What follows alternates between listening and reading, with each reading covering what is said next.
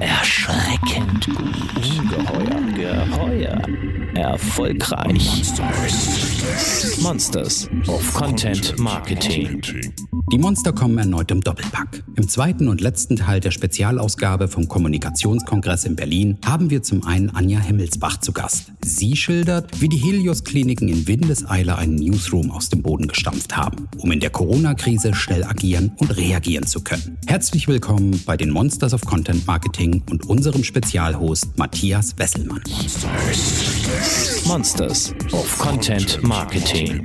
Ein Podcast mit Podcast von Fischer Appelt. Unser dritter Gast bei den Monsters of Content Marketing hier auf dem Kommunikationskongress, Anja Himmelsbach von den Helios Kliniken. Herzlich willkommen, Anja. Ja, hallo. Vielen Dank für die Einladung. Du hast gerade einen Vortrag gehalten. Bottom up statt all the way down. Wie etabliert man in Corona-Zeiten erfolgreich einen Newsroom? Ja. Ja, wie macht man das denn? Ja, gute Frage, die sich gar nicht so einfach beantworten lässt, aber weil ich als Best-Case-Vortrag äh, eingeplant war, müsste ich es wissen. Ne? Also ich habe am Ende des Vortrags so ein paar Learnings to go gegeben. Also einmal finde ich es grundsätzlich wichtig, bestimmte Dinge, Strukturen, die vielleicht schon immer so waren, weil sie warum auch immer mal so entschieden wurden, äh, in Frage zu stellen und zu gucken, ist das, was wir jetzt tun, werden wir damit noch unserer Rolle gerecht, die wir im Unternehmen haben? Was ist überhaupt unsere Rolle? Hat man sich diese Frage schon mal gestellt? Und wie können wir uns aufstellen? Wie können wir unsere Expertise, unsere Ressourcen so nutzen, dass sie dem Unternehmen am meisten bringen? Und wenn man dann noch Spaß dabei hat, ist das perfekt, weil man dann auch einen langen Atem hat und wenn man mit Leidenschaft dabei ist, einfach viel mehr Energie hat, äh, die Themen zu treiben und auch Entscheider dazu bewegen, Dinge mal zu ändern. Ist ja eine gute Haltung, äh, wenn die mhm. Dinge so laufen, wie sie laufen, mal die in Frage zu stellen, ob sie nicht besser laufen könnten. Und mhm. ich glaube, das ist auch deine Devise, einfach mal machen. Da mhm. werden Kommunikatoren in großen Konzernen denken, ja, die hat ja gut reden. Äh, ich sitze hier in meinem Headquarter. Du sitzt in Berlin-Buch, mhm. ein Stadtteil, den ich bis heute Morgen nicht kannte. Ähm, und du sitzt nicht in der Helios-Zentrale. Macht es Richtig. das einfacher, so ein bisschen out of the focus zu sitzen? Ja, ja, also ähm, das ist ein, ein ganz wichtiger Faktor, absolut. Übrigens, um mal die Lanze für Berlin-Buch zu brechen. Berlin-Buch war mal Europas größter Klinikstandort vor vielen, vielen Jahren. Das, das, ich weiß nicht, wie viel, 7000 Betten oder sowas hatten wir da. Das gab sieben Klinikteile, ein riesengroßes äh, Areal, auch zu DDR-Zeiten Stasi-Krankenhaus, Regierungskrankenhaus. Also äh, historisch super spannend. Da wurde auch der mutmaßliche Leichnam von Hitler hingebracht. Guckt euch das mal an. Mr. Berlin-Buch muss man kennen. Okay. So, zurück zur Frage. Es ist ein absoluter Vorteil, wenn man nicht in der Zentrale sitzt, ähm, aus verschiedenen Gründen. Einmal, ich bin diejenige, die in der Unternehmenskommunikation und im Marketing sitzt und jeden Tag durchs Klinikum laufen muss und unmittelbar zurückgespielt bekommt, ob ich einen guten Job mache. Grüßen mich die Leute, sprechen mich die Pflegekräfte an, spricht mich die Reinigung an, guckt der Chefarzt mich lächelnd an oder äh, die Leute aus der Cafeteria, dann mache ich einen guten Job. Passiert das nicht? Sollte ich noch mal darüber nachdenken, was vielleicht schlecht läuft. Das führt aber dazu, dass das ein, das ist ein gewisser Druck. Ich muss für die einen guten Job machen. So. Und nicht für das Ziellevel, sondern für die Leute, die an der Basis arbeiten. Und das ist der eine Punkt. Und der andere Punkt ist, dass ich dadurch sehr, sehr genau weiß, welche Themen bewegen denn die Leute an der Basis. Wenn wir von Zielgruppen sprechen, sprechen wir über Mitarbeiter. Wir reden über Patienten und ihr könnt euch nicht vorstellen, wie viele Patienten mir regelmäßig begegnen vor dem Klinikum, im Klinikum, die über Instagram Kontakt mit uns aufgenommen haben, über Facebook, über alle möglichen Kanäle.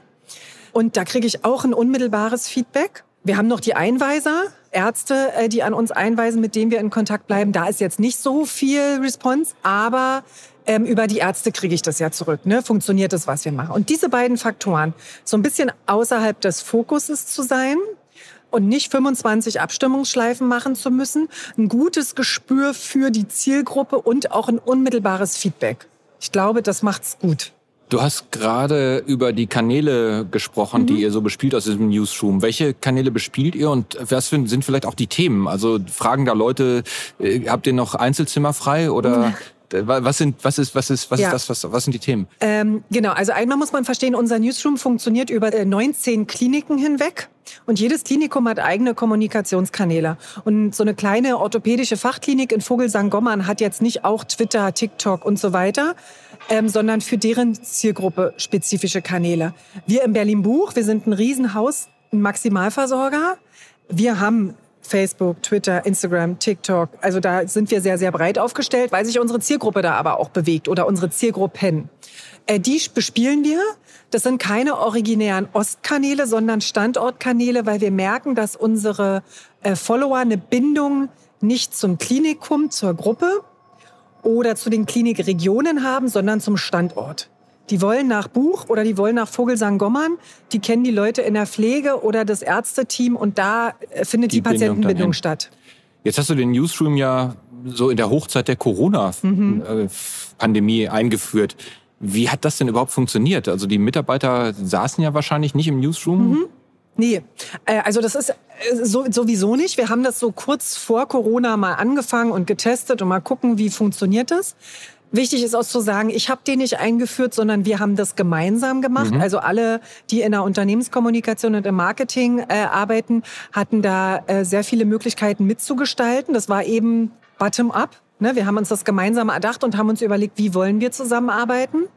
Dass dann Corona kam, war jetzt nicht unbedingt förderlich, aber im Nachhinein betrachtet glaube ich, dass es eine totale Chance war, dass wir da schon die ersten Erfahrungen gesammelt haben um dann ressourcenschonend, effizient, viel professioneller kommunizieren zu können, weil ansonsten wären wir in den Presseanfragen ersoffen. Mhm. Also Drehanfragen und so ein RTL-Team oder auch Spiegel TV oder die Bild, die, die willst du zu der Zeit auch nicht im Klinikum haben. Ne, weil so, so volatil, so unsicher, die Stände haben sich immer wieder aktualisiert und wir haben ja gesehen, wie die Charité und Drosten im Fokus standen und wir haben noch nicht mal so ein Trusted Brand. Wir haben nicht den Virologen, äh, den wir irgendwie vor die Kamera stellen. Wir machen die Arbeit an der Basis und das ist unser Job, den Mitarbeitern zu ermöglichen, dass die gut arbeiten können zu informieren, die auch kommunikativ zu schützen und andererseits die Patienten informiert halten. Was erwartet die, wenn die zu uns ins Klinikum kommen? Welche Sicherheitsmaßnahmen haben wir? Worauf sollten sie selber achten? Und auch so dann im späteren Verlauf die Service-Themen. Wie kann ich mein Immunsystem fit halten? Wie verhält es sich, wenn ich schwanger bin und ich bald entbinde? Bin ich besonders gefährdet? Ne? Also und da waren die digitalen Kanäle natürlich das Einfallstor, weil wir da unmittelbar zurückgespielt bekommen haben, wofür interessieren sich die Leute? Welche Fragen haben die? Und das war, wir mussten uns nur zurücklehnen, die Fragen sammeln, beantworten und zurückspielen. Super interessant, wenn man sowas dann einführt und dann äh, merkt man ja. gleich, wie die ganze Mechanik funktioniert. Wie seid ihr denn eigentlich organisiert, um ein bisschen ins Detail zu gehen? Habt ihr so ein CVD-Prinzip? Sind alle Abteilungen eingebunden, physisch, virtuell? Mhm. Macht ihr Konferenzen, eine mhm. Tageslage, eine Wochenlage, eine mhm. Monatslage? Wie, ja. wie organisiert ihr das Ganze? Ähm, also 19 Standorte, ungefähr 30 UKMler äh, mhm. verteilt. Ähm, also immer digital es gibt eine Wochenlage und es gibt dann bei Relevanz äh, noch zwischendurch einfach, wenn wir sagen, jetzt ist gerade so ein brennendes Thema, da müssen wir uns jetzt zwischendurch äh, kurz schließen. Ähm, das gibt es. Wir hatten zu äh, Corona-Zeiten eine, eine, Tageslage, ne, weil da auch jeden Tag Pandemie, Stabstagung äh, war und so weiter. Da, das haben wir da entsprechend angepasst, äh, den, den, den, den Meeting-Duktus.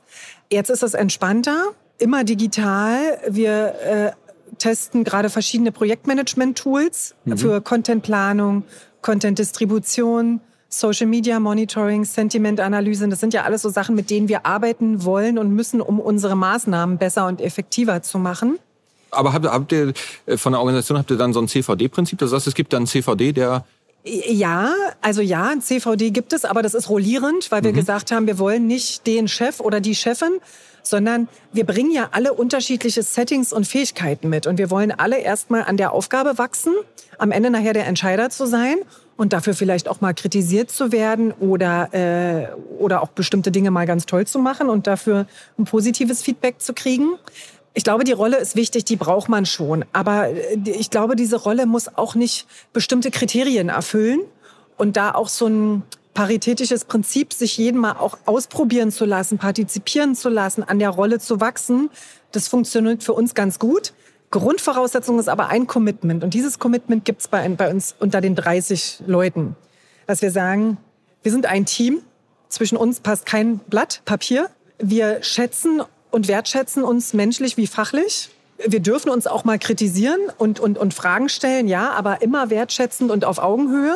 Und wenn es dieses Commitment gibt, es gibt keine Rivalitäten, keine Konkurrenz. Und wenn man das schafft und man dann nachher am Ende nur noch im Sinne der Aufgabe oder im Sinne der, wir sagen immer unserer Region, unseres Teams, Ne, darum geht's nicht, ob hat das hat Vogelsang Gommern die Presseanfrage beantwortet oder Aue oder Berlin Buch, sondern haben wir uns bestmöglich als Unternehmen äh, zu diesem Thema dargestellt. Das hört sich so an, ähm, als dass die Akzeptanz äh, dieses, dieser neuen mhm. Organisationsform in deinem Team richtig gut ist. Wie, mhm. wie ist die Akzeptanz im Rest des Unternehmens? Sie hatten eben gesagt, das C-Level ist auch wichtig. Finden die das alle gut oder sagen die, lass sie mal das mal gucken? Ist, ja, das ist eine sehr gute Frage. Ich könnte mir schon vorstellen, dass es bestimmte Bereiche gibt, die besonders kritisch auf unsere neue Organisationsstruktur blicken, weil das neu und anders ist und sich noch nicht final bewährt hat. Da ist unser Ansatz, dass wir eigentlich gar nicht groß in die Diskussion gehen, sondern versuchen, so bestmöglich die Rolle, die es traditionell gibt, mitzuerfüllen und darüber hinaus aber einfach gute Ergebnisse für uns sprechen zu lassen. Und wenn wir gute Sachen machen und die dann eben auch eine Wahrnehmung äh, äh außerhalb unseres Unternehmens kriegen, dann spricht das für uns und verleiht uns Schulterklappen, äh, weiter in, dieser, in diesem Organisationsmodell zu arbeiten. Macht das Modell Schule bei anderen Klinikbetreibern oder auch für Helios bundesweit? Seid ihr so Branchenvorreiter? Hast du da einen Einblick? Ja, das ist eine sehr gute Frage. Also ich habe mich in letzter Zeit tatsächlich mit vielen Leuten dazu ausgetauscht, intern wie extern, weil das Interesse groß ist, weil äh, wir werden dazu gezwungen, uns damit auseinanderzusetzen. Wir werden dazu gezwungen, weil guckt man sich die Kommunikation der meisten Krankenhäuser an, ähm, ist das sehr, sehr monothematisch. Äh, das sind klassische Pressereferenten. Und wenn die gut sind, machen die mal noch irgendeinen Printflyer und eine Arztveranstaltung. Und dann hört es aber auf. Aber das ist nicht mehr State of the Art. Das ist nicht das, was die Zielgruppe erwartet. Ja. Und wenn dann noch Corona kommt und sämtliche analoge Veranstaltungen, die, die Sonntagspatientenvorlesungen, wo die 20 selben Rentner immer sind, wegen dem Kaffee und dem Buffet, dann bricht das alte Konstrukt zusammen. Und dann muss kommt auch ein Geschäftsführer, der vielleicht auch nicht der totale Hipster ist und fragt, was machen wir anstelle dessen? Und dann kommt vielleicht auch mal ein irgendein katholisches kleines Haus in die Situation, eine, Antwort zu geben auf eine Fragestellung, die vorher überhaupt keine Rolle gespielt hat. Und dann wird man einfach gezwungen, mal zu gucken, wie können wir das bedienen? Wir können es nicht, wir haben nicht die Fähigkeiten, wir haben nicht die Ressourcen und wie können wir uns anders aufstellen? Und dann eben vielleicht sogar mal Träger unabhängig sich mal zu überlegen, wie können wir uns zusammenschließen. Mhm. Na, also das ist, wir sind immer, immer so in Silos unterwegs. Und diese Silos aufzubrechen, weil wir am Ende nachher alle davon partizipieren. Ich finde, das ist ein ganz spannender äh, Gedanke. Bei dem sind wir noch nicht so weit, aber ich glaube, dazu werden wir irgendwann so weit sein müssen, weil sonst der Unternehmenserfolg auf der Kippe steht. Perspektivisch auf jeden Fall. Ja. Gerade das Gesundheitssystem mit Pflegern, mit äh, Altenpflegern, Krankenpflegern gerät ja jetzt in der Corona-Zeit sehr, sehr stark in den Fokus und ähm, bietet ja eigentlich auch sehr viel äh, Möglichkeiten für auch Content-Marketing, Storytelling. Mhm. Ähm, ist das Thema Employer Branding jetzt durch die Corona-Pandemie viel, viel stärker in euren Fokus gekommen? Also in unseren nicht, weil mhm. das für uns schon immer ein Fokus war. Also das war, gehörte nicht originär zu meiner Aufgabe, zu meiner Rolle. Aber nachdem ich da ein bisschen verstanden habe, was bedeutet Klinikkommunikation und Marketing, habe ich gedacht, das ist eine wichtige Säule, weil wenn wir nicht genug Leute haben, die gut und gerne bei uns arbeiten, dann brauche ich auch kein Personalmarketing. Also das funktioniert einfach nicht. Das muss eine wichtige strategische Säule muss das Thema Employer Branding sein. Und deswegen haben wir uns dem Thema sehr früh zugewandt und haben sehr früh Storytelling gemacht.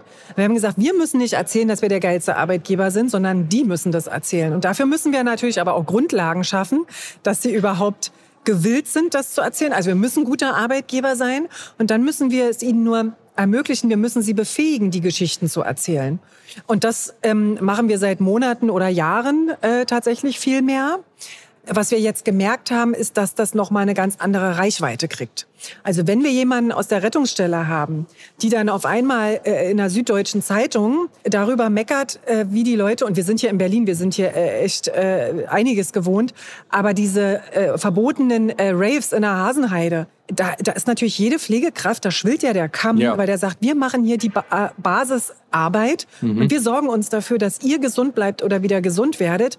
Wie könnt ihr so verantwortungslos sein und da euch so einem Risiko aussetzen?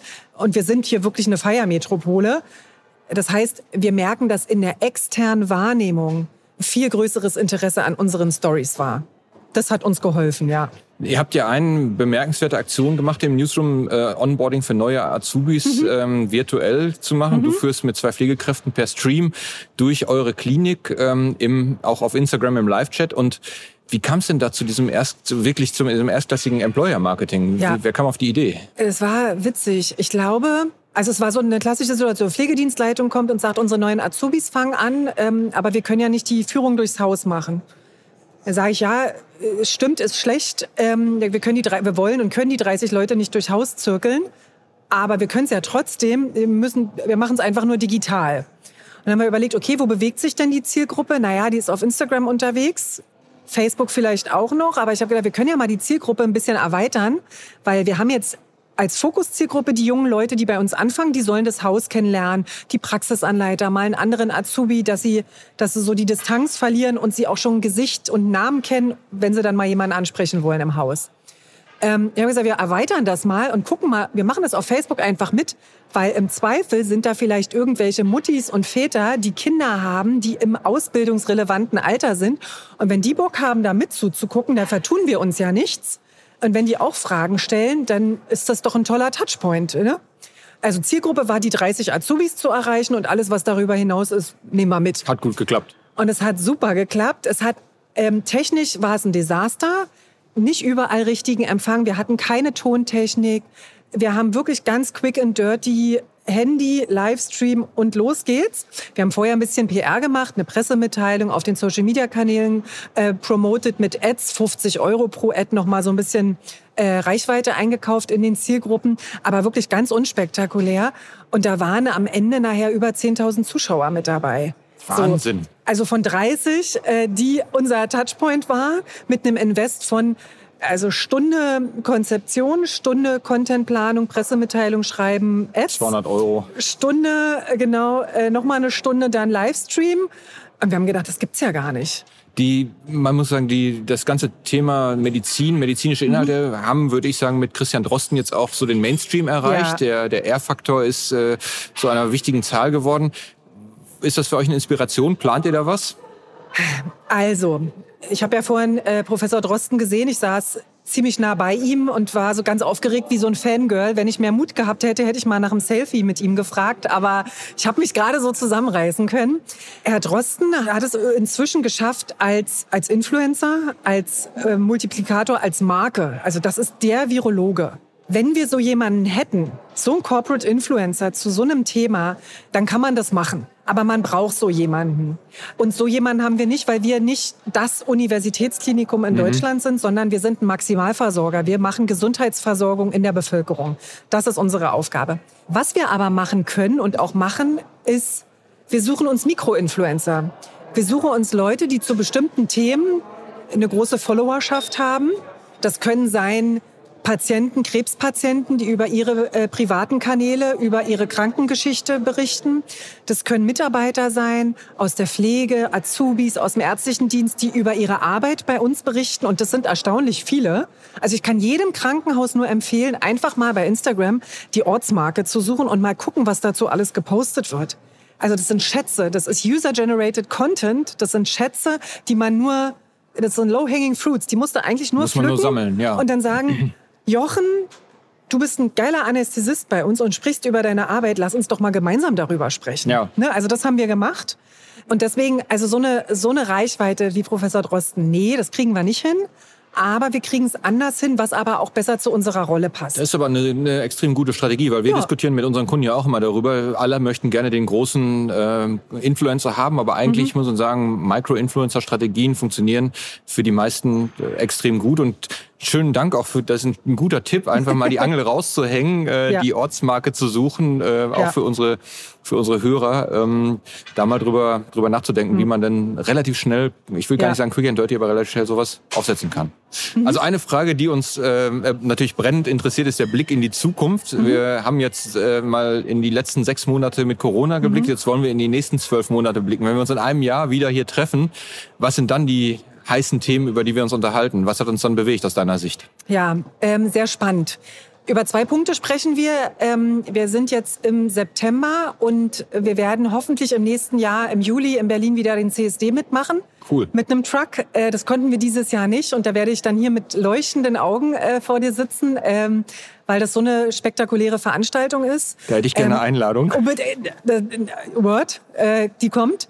Warum ist das aber so für uns wichtig? Also für mich persönlich, weil das Thema Vielfalt einfach ein Thema ist, wenn man in der heutigen Zeit in Berlin lebt und man kommt nicht dran vorbei und das ist auch richtig und gut so. Aber das ist auch ein Riesenthema für uns als Arbeitgeber, für uns als Unternehmen. Ähm, und letztes Jahr äh, hat sich eine queere Community bei uns am Klinikum gebildet. Und das war für uns als äh, Arbeitgeber so ein wichtiges Signal, uns für Vielfalt, ähm, und das bezieht sich nicht nur auf die Sexualität, aufs Alter, auf die Herkunft, auf, auf alles, äh, wer wir sind und was wir sein möchten, da sehr, sehr liberal und sehr, sehr offen zu sein dass wir gesagt haben, wir machen beim CSD mit und das war, das war spektakulär. Da waren 60-jährige äh, Leute aus der Logistik, da waren welche aus der Reinigung, aus der Anästhesie, also alles übergreifend, Altersstrukturen, da waren Azubis dabei. Das war grandios. Und diese Veranstaltung und diese Teilnahme daran und das Hissen der Regenbogenfahne bei uns vom Klinikum, das hat ein Spirit ausgelöst, das kann man sich nicht vorstellen. Und das war ganz, ganz, ganz traurig, dass wir dieses Jahr das nicht machen konnten. Und wir gesagt haben, wir machen bei der Charta der Vielfalt mit, wir machen bei vielen anderen Sachen mit, um das Thema weiter zu treiben.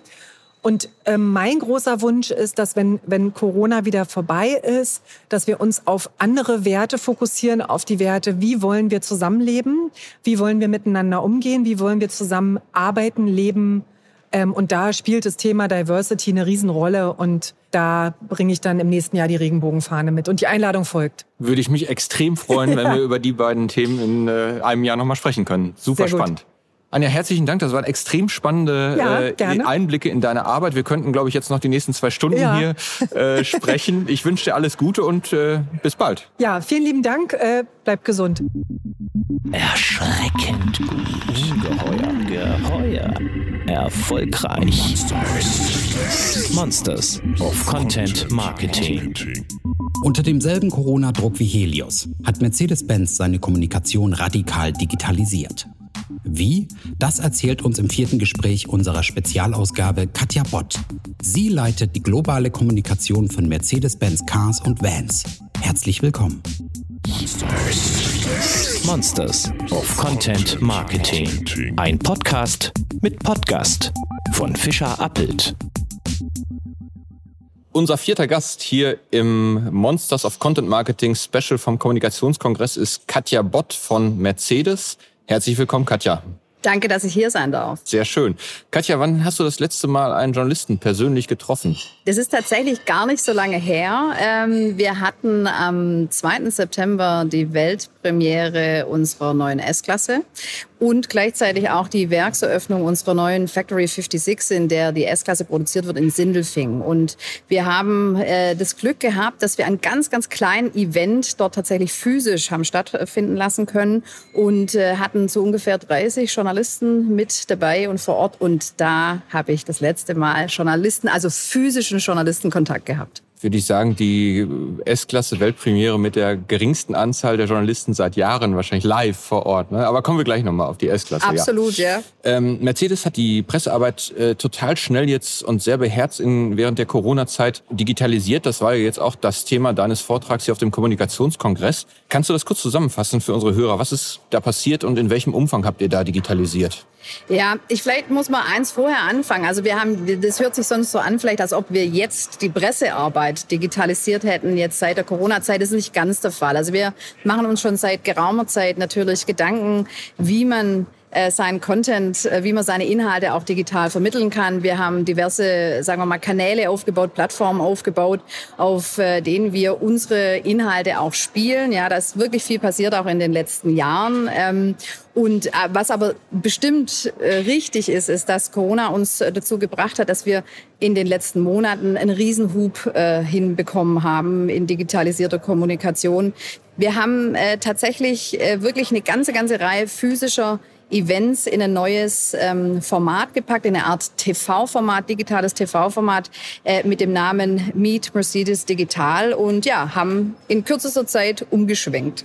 Kommen wir gleich nochmal auf Meet Mercedes Digital. Gerade du sprachst von der Premiere der neuen S-Klasse, ein, ein, glaube ich, sehr, sehr bedeutendes Ereignis, das wichtigste Auto von Mercedes. Lässt sich so ein bemerkenswertes und begehrenswertes Produkt wie eine S-Klasse denn digital auch so gut in Szene setzen, wie ihr das von den Premierenbühnen äh, auf der Welt gewohnt seid? Äh, das ist eine absolut berechtigte und es ist eine gute Frage und es ist ehrlich gesagt die Frage, die uns die ganze Zeit begleitet hat, als wir dann umschwenken mussten. Also du musst dir das so vorstellen, normalerweise, wenn man so eine S-Klasse präsentiert, das macht man erstens mal nur alle sieben Jahre, dann ist es sicherlich das wichtigste und bedeutendste Produkt in der Pkw-Reihe und mit dieser S-Klasse kommen dann absolut viele technologische Neuerungen, kommen viele Premier quasi kleine Premieren in diesem Auto und ähm, ja, normalerweise heißt das 500, 600 Leute irgendwo auf dieser Welt, viel Rauch, Nebel, Feuerwerk und große Emotionen, ähm, um, um so ein Big Bang auch zu schaffen für so ein Fahrzeug. Und ähm, wenn du mich jetzt fragst, kann man das eins zu eins digitalisieren? Wäre meine klare Antwort nein, das kann man nicht, weil, sagen wir mal, diese Emotionalität, dieses haptische Erlebnis, dieses ein Produkt ist im Endeffekt ein 3D-Produkt, äh, das man anfassen kann, spüren kann, fühlen kann, riechen kann, am Ende auch fahren kann. Und ähm, wenn du das jetzt ähm, auf 2D digitalisierst, da bleibt schon ein bisschen was auf der Strecke. Aber, und ich sage gleich das Aber dazu, ich glaube, na, wir haben einen ganz guten Weg gefunden, äh, auch einen hybriden Weg gefunden, diese Kommunikation trotzdem jetzt gut äh, zu schaffen und dieses Fahrzeug gut zu launchen ähm, und ähm, haben nicht alles auf diesen eben einen Moment gesetzt, sondern haben uns jetzt äh, diverse Gedanken gemacht in den letzten Monaten, wie wir eine Summe seiner Teile daraus machen können und haben wirklich einen 360-Grad-Ansatz gewählt, eben dieses Fahrzeug dann am Ende am 2. September zu launchen.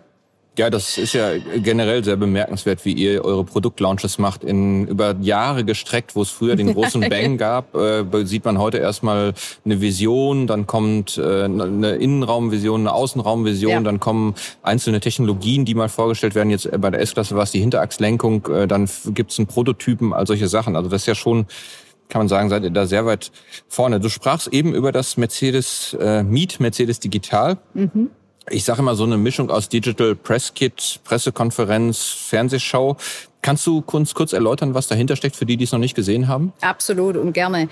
Hm, vielleicht muss man sagen, äh, geboren wurde das, ähm, man muss sich Folgendes vorstellen. Wie ging das los äh, Anfang März mit Corona für uns? Also wir wären normalerweise Anfang März ähm, auf dem Automobilsalon in Genf gewesen. Geplant war dort eine große Pressekonferenz, äh, Launch äh, der E-Klasse und da gut, fünf Tage bevor äh, der Automobilsalon in Genf hätte dann stattfinden sollen, wurde bekannt, dass er eben gar nicht stattfindet. Und äh, dann sitzt du da und hast äh, fünf geschlagene Tage Zeit, dir zu überlegen, was du denn anstelle dann machst. Und äh, wir haben gesagt, ähm, wir sind mutig äh, und äh, setzen diese ganze Idee, die wir eigentlich für Genf hatten, einfach in einem Studio in Stuttgart um. Das heißt, wir hatten einen Talk geplant, eine offene Situation mit einem Moderator und ähm, äh, eben einem, einem Fahrzeugreveal. Und ja, wir haben dann gesagt, das kann man eigentlich auch inszenieren, ein Talkformat inszenieren, eine Art TV-Show inszenieren. Wie, wie gesagt, mit einem wahnsinnig langen Vorlauf von fünf Tagen ist uns dann äh, aber gelungen. Wir haben die Leute auch erreicht. Ein Grund, warum wir das überhaupt machen konnten, ist, weil wir eine, ich sag mal, eine Medienseite haben, Mercedes Me Media, die auch solche Streaming-Themen zulässt, die ähm, so eine Vermittlung ein, eines bewegten Bilds zulässt und wo der Journalist äh, so ein paar Funktionalitäten hat, wie wenn er live dabei ist. Also er kann sich beispielsweise Screenshots machen von HD-Material. Er kann ein Live-Transkript äh, sieht er und kann sich äh, da bedienen. Er kann verschiedene ähm, Kamerawinkel ansteuern und äh, ist so halt in der Lage, wie gesagt, so ein übersetztes Erlebnis äh, zu haben, obwohl er eben nicht live irgendwo dabei ist. Und diese Plattform hatten wir schon vorher, die haben wir schon vor drei Jahren äh, äh zum Leben erweckt und die war ehrlich gesagt auch einer der Gründe, warum wir dann umsteigen konnten. Und nachdem wir dieses, ich nenne es jetzt mal Genf in Stuttgart Erlebnis hatten, haben wir gesagt, wie sieht unser Jahresplan jetzt aus? Wir hatten ja keine Ahnung, äh, wie alle, wie geht's denn jetzt weiter, aber wir hatten zig Events in unserem Kalender drin, äh, Produktevents, Technologie-Events, Corporate-Events und äh, haben uns dann an einen Tisch gesetzt und haben gesagt, so, also jetzt haben wir gelernt, wie man eine Pressekonferenz digitalisieren kann. Lasst uns überlegen, wie wir jetzt eine Reihe aufbauen, wo wir unsere Kommunikationsinhalte nicht verlieren. Und äh, so ist die Idee für äh, Meet Mercedes Digital entstanden. Wir haben eigentlich einen, ja, wir haben ein Studio, äh, ein hauseigenes wohlgemerkt in Stuttgart gefunden, haben ähm, eine Moderatorin verpflichtet und haben gesagt, wir produzieren jetzt unseren Content in im Prinzip TV-Pieces äh, und sind am Schluss äh, von Mai bis August auf elf äh, verschiedene Sendungen gekommen, wo wir unsere Inhalte dann ja, digital eingestellt haben. Ja, ein tolles Format. Wir hatten das eben im Vorgespräch auch schon, wenn man Apple ansieht, die haben das ja auch, die machen ihre Prä Produktpräsentation jetzt auch nur als TV-Show, aber man merkt ja auch, man möchte es ja gerne anfassen. Also ich glaube, dass so, wie man in den Apple Store geht, sich das Produkt an, anguckt, äh, geht man in den Mercedes, äh, äh, zum Mercedes-Händler oder in den Mi-Store und setzt sich rein, streichelt das Leder, das, die Haptik und die Probefahrt wird das sicherlich, sicherlich äh, überhaupt nicht ersetzen. Wir hatten das Thema, ihr habt ja auch, sag ich mal, die, den Haufen, ich nenne sie mal Corporate Influencer, ähm, Gordon Wagner als Beispiel, über den ich hätte nie erfahren, dass Mercedes jetzt einen Wasserstofftruck äh, auf, die, auf die Straße setzen wird. Ähm, wie verändert sich die Rolle? Wie wichtig äh, werden Corporate Influencer bei euch in der gesamten Kommunikation? Ja, äh, auf alle Fälle sind sie wichtig und in diesen Zeiten würde ich mal sagen, sind sie auch noch wichtiger. Du hattest den Gordon Wagner, ähm, unseren, unseren Designchef, erwähnt, der äh, unglaublich aktiv ist und wie ich finde auch sehr authentisch äh, aktiv ist. Das heißt, der einfach seine Themen, die Designthemen, die Neuigkeitsthemen einer mittlerweile wirklich sehr großen Followerschaft äh, nahe bringt. Und wie gesagt, was ich daran ganz wichtig finde, ist sehr authentisch macht. Er macht seinen Content, er sucht's aus, er, er hat ein Bedürfnis, ähm, das auch, auch ja, nach draußen zu bringen, auch mit Leuten in Kontakt zu treten. Deshalb halte ich für wichtig. Wir haben auch andere Beispiele. Ähm, äh, ich denke gerade an, an Markus Schäfer, unser COO, der natürlich tiefe Einblicke hat in die Entwicklung, in die Produktion. Ähm, der, der Mann ist für die neuen Technologien. Sein LinkedIn-Kanal beispielsweise, den er betreibt, ist auch für uns ein ganz wichtiger Kanal geworden, denn er ist auch jemand, der hat einfach ein gutes Gespür für Kommunikation, der hat ein Interesse zu kommunizieren und auch äh, einfach mitzuteilen, äh, an was wir arbeiten, äh, wie wir denken. Und ich würde sagen, diese Art von, von, von Corporate-Kanälen oder so, sag mal auch Personal Branding, vielleicht auch Kanälen, ähm, die Bedeutung hat nochmal deutlich zugenommen in den letzten Monaten, ja. Jörg Hove hat ja mal äh, verlauten lassen, dass er die eigenen Medien deutlich stärker auch in die Kommunikation einbinden will. Wird die Pressearbeit ich will nicht sagen zweitrangig, aber wird sie irgendwie, kriegt sie eine neue Rolle in der Kom in Kommunikation und Marketing in Zukunft? Ja, ich glaube, was du sicherlich merkst, und das hat jetzt nicht nur was mit Corona zu tun, sondern ich glaube, das, das bemerken alle Kommunikationsschaffenden äh, schon seit, seit Jahren. Also wenn man sich jetzt auch alte äh, Kommunikationskongresse anschaut, weiß ich nicht, wie viele Jahre dieses Thema schon besprochen mhm. wird, nämlich die fließenden Grenzen zwischen PR und Marketing. Die sind da. Wenn du mich persönlich fragst, glaube ich, sind diese Grenzen noch mal mehr verschwommen, auch in den letzten Monaten. Ich, ich kann jetzt ja nur auf uns schauen. Ähm, natürlich, wenn du viel Kommunikation digitalisierst, ja, dann wirst du zwangsläufig ähm, größere, sozusagen eine größere Öffentlichkeit erreichen. Dein One-Way zu Medien oder, oder ähm, zu Influencern, zu Bloggern, der ist nicht mehr so da, sondern es, es ist eine größere, sagen wir mal, ähm, Adressatenschar, die du wirklich mit den Inhalten dann auch erreichst. Und deshalb ist es ganz wichtig, ja, dass man, finde ich, auch sich ähm, mit den Disziplinen wirklich an einen Tisch setzt und sagt, ähm, wer macht denn jetzt eigentlich was? Wer hat da welche Rolle? Wer zielt mit welchen Inhalten auf welche Kundengruppen oder Adressatengruppen. Denn ich glaube, und das hat man auch gelernt, nicht jeder Inhalt ist gut für jede Zielgruppe. Auch nicht jeder Inhalt ist gleich gut für jeden Kanal. Ja. Wir haben unglaublich viel Liebe jetzt auch reingesteckt zu schauen, wie wir unsere Formate weiterverwerten. Also das heißt, wenn ich jetzt, äh, wir hatten es von Meet Mercedes Digital, ich habe jetzt vielleicht eine Sendung zu einem gewissen Thema, die ist 20 Minuten lang. Ja, ähm, 20 Minuten ist nicht für jeden gut. Äh, manche äh, haben auch Lust, irgendwie was in zwei Minuten zu erleben. Mhm. Manches es muss bildlastiger sein, vielleicht auch oberflächlicher sein und sich wirklich Gedanken zu machen, wie nehme ich das, was ich habe, an Inhalt, wie adaptiere ich es, wie mache ich es zielgruppengerecht. Das beschäftigt uns. Zurück zu deiner Frage, ist die PR dann zweitklassig auf gar keinen Fall, aus meiner Warte raus. Also äh, wenn du mich fragst, was ist unsere Hauptaufgabe, ähm, dann ist es sicherlich äh, die ähm, medienschaffende Journalisten, wie gesagt Influencer, auch ein Stück weit den Zugang zu unserem Haus zu ermöglichen, Informationen weiterzugeben, auch Netzwerke zu bilden, einen Zugang zu schaffen zu Entwicklern, zu Produktmanagern, zu, ja, zu, zu, zu den Menschen, die Informationen geben können, damit eben die Medienschaffenden ihren ihre Artikel schreiben können, ihre Pieces produzieren können. Und ja. ähm, ich finde diese, diese Netzwerkfunktion, diese Verbindungsfunktion, ähm, die ist genauso wichtig wie vorher. Das äh, finde ich eine sehr, sehr einerseits ermutigende These für uns natürlich als eine Agentur mit einem großen, mit einer großen PR-Heritage und auch ähm, großen PR-Geschäft. Ähm, aber das finde ich interessant auch, weil man könnte ja auch sagen, PR wird wieder, wie der Name das sagt, Public Relations. Ja. Also die, diese Relations wird wieder wichtiger als Thema und ja. ähm, was auch interessant war, du sagtest gerade, ähm, auch die Influencer hängen bei euch, weil Influencer Relations geht dann auch dazu. Also da hat man ja schon eine Aufweitung mhm. ähm, der PR. Ja, vielleicht muss man es ein bisschen spezifizieren. Also wir, ähm, unser, sagen wir mal, Zusammenarbeitsmodell mit Marketing ist äh, aktuell so organisiert, dass wir uns auf, von, von der Com-Seite, von der PR-Seite um die Earned sozusagen Influencer kümmern. Mhm. Das heißt, ähm, wir, das sind wirklich dann Produktionen, wo wir einladen und die auch ähm, gleich behandeln wie Journalisten oder wie Medien, die wir ähm, zu Events einladen würden oder zu Themen von uns. Also das, wenn es, wenn, wenn's, wie gesagt, sich um Earned-Kommunikation äh, dreht, dann liegt es bei uns. Wir machen uns ja auch immer Gedanken, wie geht's eigentlich, wie sieht die Zukunft der Kommunikation aus?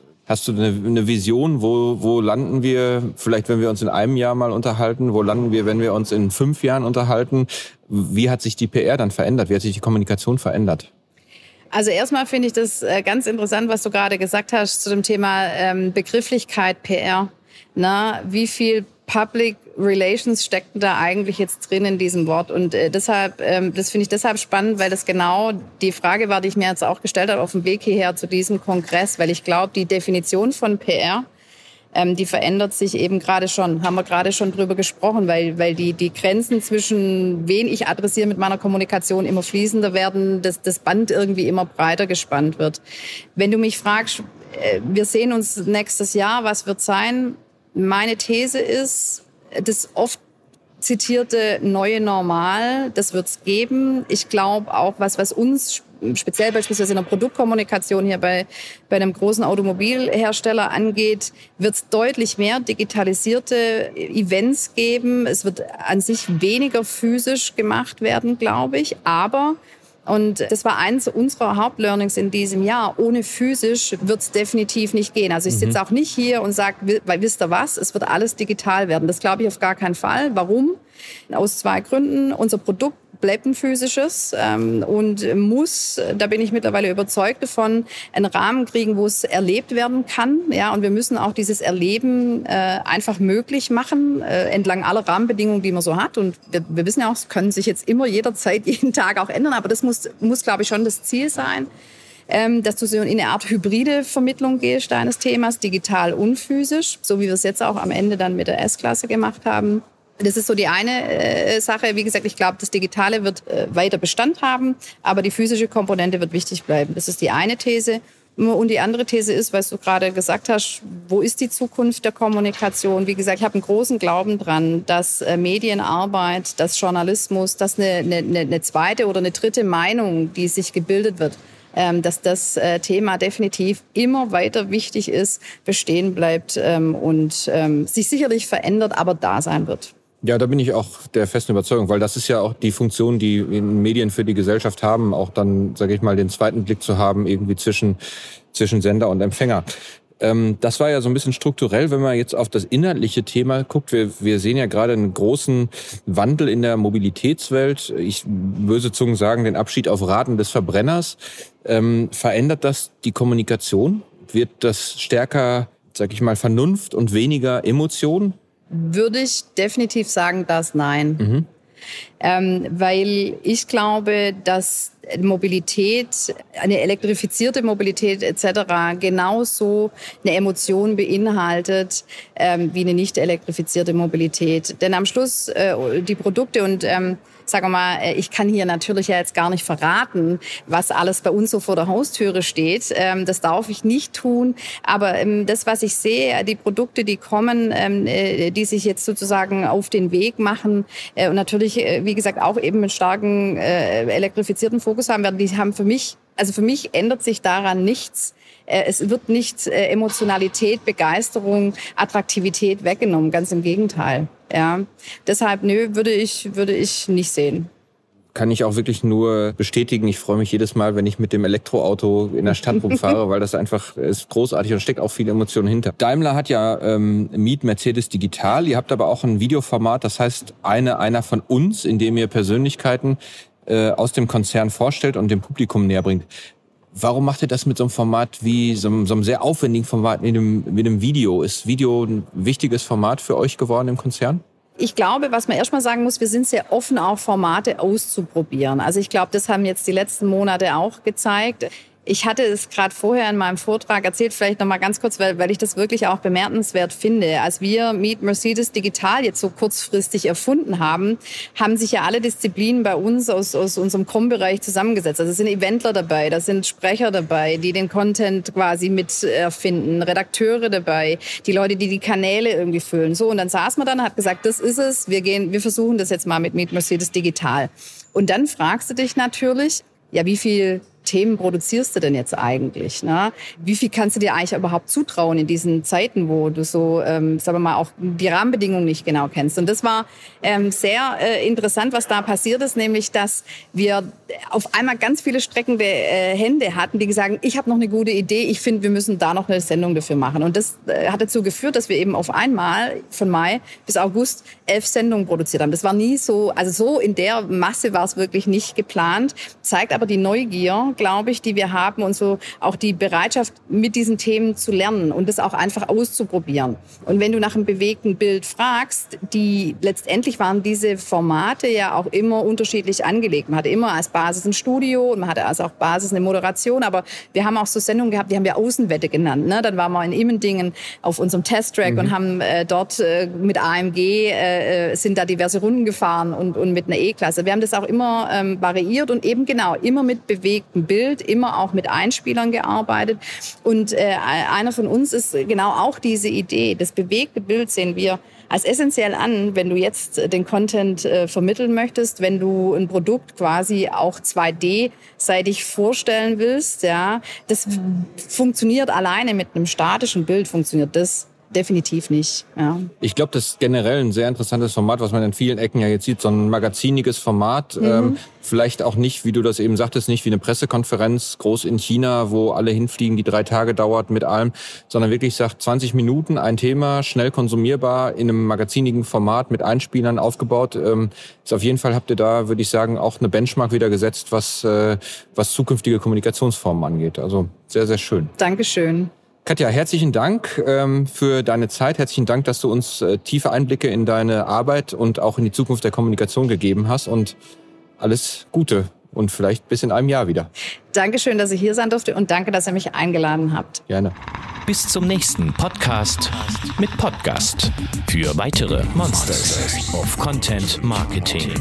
Schaut nicht unters Bett, schaut unter www.fischerappelt.de.